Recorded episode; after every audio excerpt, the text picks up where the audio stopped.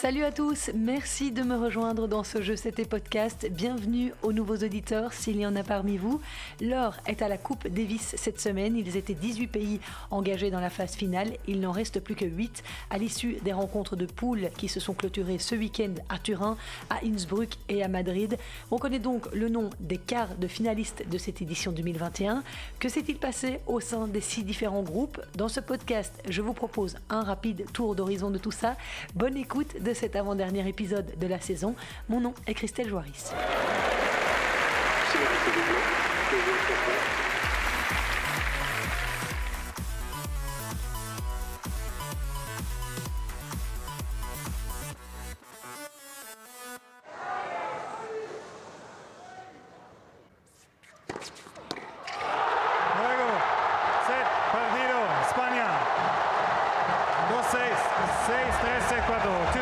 three été annulée l'année passée, la Coupe Davis et l'effervescence qui l'entoure sont donc de retour, même si la nouvelle version de la compétition est loin de plaire à tout le monde, on est d'accord. Même si 10 joueurs du top 15 manquent à l'appel, il subsiste malgré tout de très belles histoires à raconter, comme celle de Feliciano Lopez, qui à 40 ans a presque offert une qualification pour les quarts de finale à l'Espagne devant son public dimanche soir. Ça s'est vraiment joué à très peu de choses, mais le Madrilène, aligné pour le double décisif aux côtés de Marcel Granollers s'est finalement incliné en 3-7, 6-4 dans le dernier face à la Russie d'Andrei Roublev et d'Aslan Karatsev. Feliciano Lopez aurait pourtant tellement mérité d'être héroïque parce qu'il était le joker de cette équipe. Il ne s'attendait pas du tout à devoir jouer les simples, mais il a été aligné dimanche par son capitaine Sergi Bruguera en l'absence de Roberto Bautista Agut, blessé aux abdominaux, et de celui qui devait être le héros de cette Coupe Davis, Carlos Alcaraz, testé positif au Le premier jour de la compétition. Eh bien, Feliciano Lopez a réalisé l'exploit de sortir en simple Andrei Roublev, cinquième joueur mondial, après avoir pourtant perdu le premier set 6-2.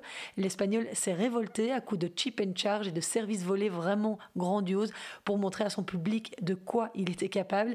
C'était juste magique à voir, chapeau. Mais donc, dans ce groupe A qui réunissait l'Espagne, la Russie et l'Équateur, c'est bien la Russie qui avait aussi battu l'Équateur 3-0 la veille qui termine première du groupe et qui renvoie au vestiaire l'Espagne tenante du titre. Les Russes ont évidemment pu compter sur Daniil Medvedev, il a tenu son rang de leader en remportant ses deux simples facilement. Il a battu Carreño Busta 6-2, 7-6 et la veille Emilio Gomez 6-0, 6-2.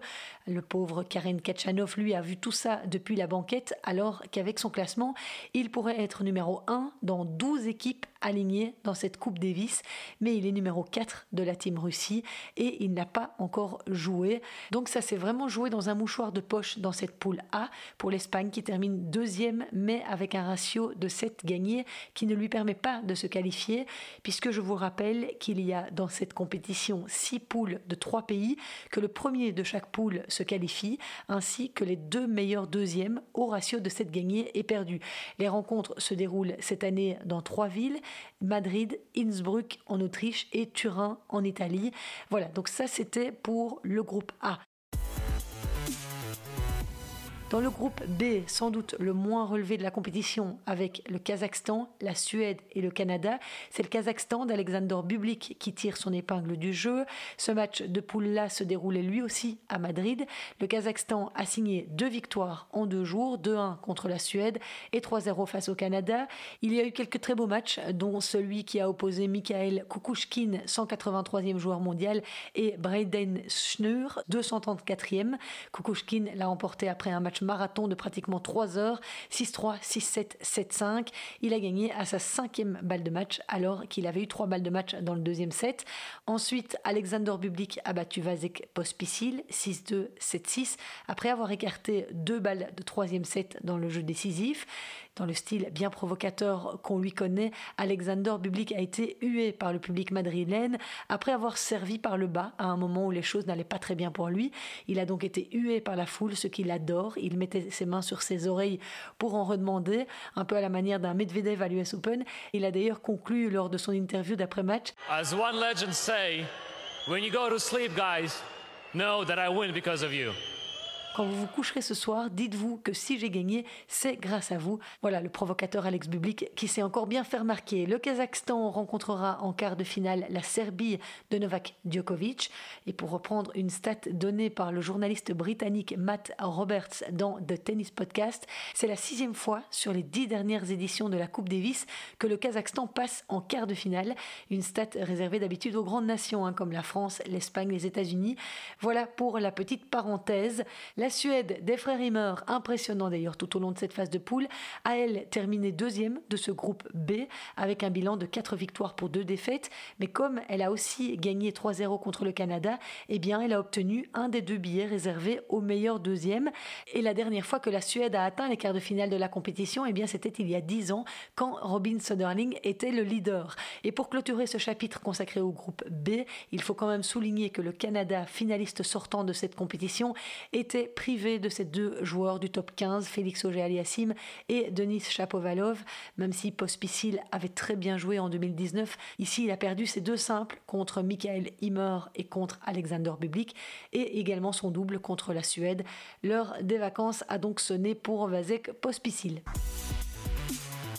Dans le groupe C maintenant, on retrouvait la France, la Grande-Bretagne et la République tchèque. Et c'est la Grande-Bretagne qui s'est qualifiée dans un match qui se déroulait à Innsbruck en Autriche, à huis clos. Les Britanniques, emmenés par Dan Evans et Cameron Norrie, ont terminé invaincus de cette poule après avoir battu la France 2-1 et la République tchèque 2-1 également. Sale temps pour les Français qui, on le sait, détestent profondément ce nouveau look de la Coupe Davis.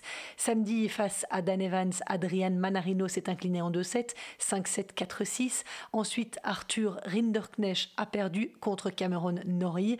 Nicolas Mahut et Arthur Rinderknecht, qui a remplacé Pierre Hugerbert en dernière minute, on ne sait pas très bien pourquoi, ont en revanche gagné le double face à Joe Salisbury et Neil Skupski, deux spécialistes de la discipline. Joe Salisbury, récent vainqueur de l'US Open, qui, pour la petite histoire, était titularisé pour la toute première fois à l'âge de 29 ans.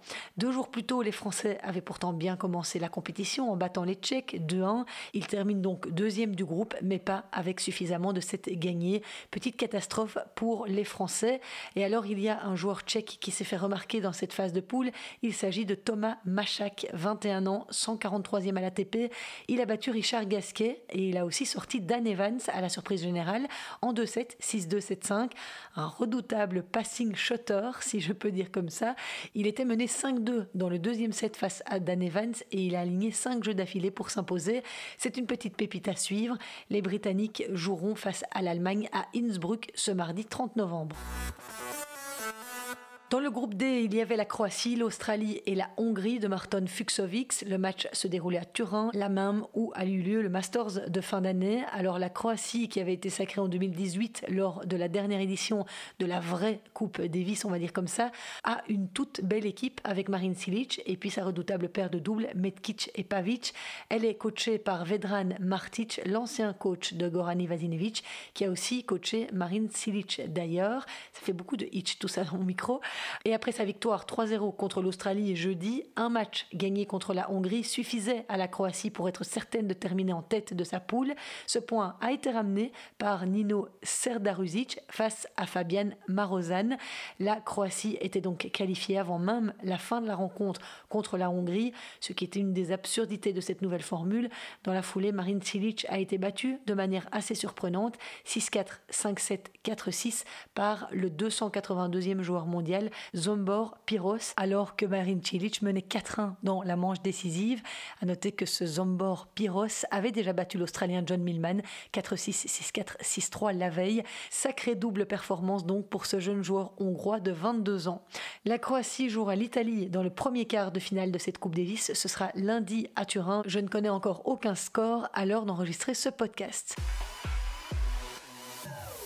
L'Italie faisait partie du groupe E, opposé à la Colombie et aux États-Unis. Elle a dominé sa poule de la tête et des épaules. Face aux États-Unis, Yannick Sinner a écrasé John Isner 6-2, 6-0. Jamais l'Américain n'avait marqué aussi peu de jeux dans une partie. Lorenzo Sonego, 27e mondial, a joué le meilleur tennis de sa vie, selon ses termes, pour se défaire de Riley Opelka. En double, Fonini et Musetti ont en revanche perdu face à Jack Sock et Rajiv Ram, dont c'était lui aussi la toute première Coupe Davis À 37 ans. L'Italie a ensuite dominé la Colombie avec une victoire de Lorenzo Sonego sur Nicolas Mejia, de Yannick Sinner sur Daniel Galen. Fonini et Sinner n'ont en revanche rien pu faire face à la redoutable paire de doubles Cabal et Farah, même s'ils ont poussé très loin les ex numéro 1 mondiaux. Cabal et Farah n'ont joué que deux petits jeux dans leur rencontre face aux États-Unis, puisqu'il s'agissait encore une fois d'une rencontre sans enjeu.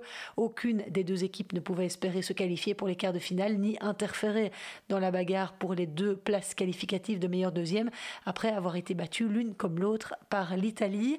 A épinglé quand même cette première victoire de Frances Tiafo, 38e joueur mondial en Coupe Davis. Il a gagné face à Nicolas Meria 4-6, 6-3, 7-6 après avoir sauvé une balle de match. Nicolas Meria était d'ailleurs en pleurs après avoir frôlé l'exploit face à Frances Tiafo. Le dernier groupe réunissait la Serbie de Novak Djokovic, l'Allemagne privée de Zverev et l'Autriche privée de Dominic Thiem. C'est l'Allemagne qui a terminé en tête du groupe avec deux victoires, 2-1 face à la Serbie et 2-1 face à l'Autriche. Entre l'Allemagne et la Serbie, l'Allemagne s'est imposée 2-1. Malgré une victoire du numéro 1 mondial Novak Djokovic sur Jan Lennart Struff, Philippe Krajinovic s'est incliné face à Dominic Köpfer dans un match très serré. En double, Djokovic et le modeste Nicolas Kacic se sont en revanche inclinés dans le tie-break du troisième set face à la paire Putz-Krawitz, de très bons joueurs de double. Dans son autre match face à l'Autriche, la Serbie est sortie largement victorieuse 3-0 avec une victoire éclair de Djokovic sur Denis Novak. Ah, il est chaud patate Novak Djokovic, on le sent déterminé comme jamais. Ça fait clairement partie de ses objectifs de gagner ce trophée cette année. Il l'avait annoncé avant les Masters de Paris. Donc ça risque de faire des dégâts. À noter également la belle performance de l'Autrichien Jurich Rodionov dans cette phase de poule.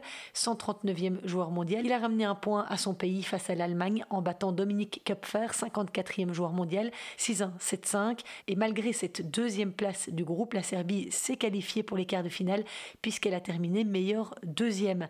Et donc, pour récapituler, les quarts de finale opposeront l'Italie à la Croatie lundi, la Grande-Bretagne à l'Allemagne mardi, la Serbie au Kazakhstan mercredi et la Russie à la Suède jeudi.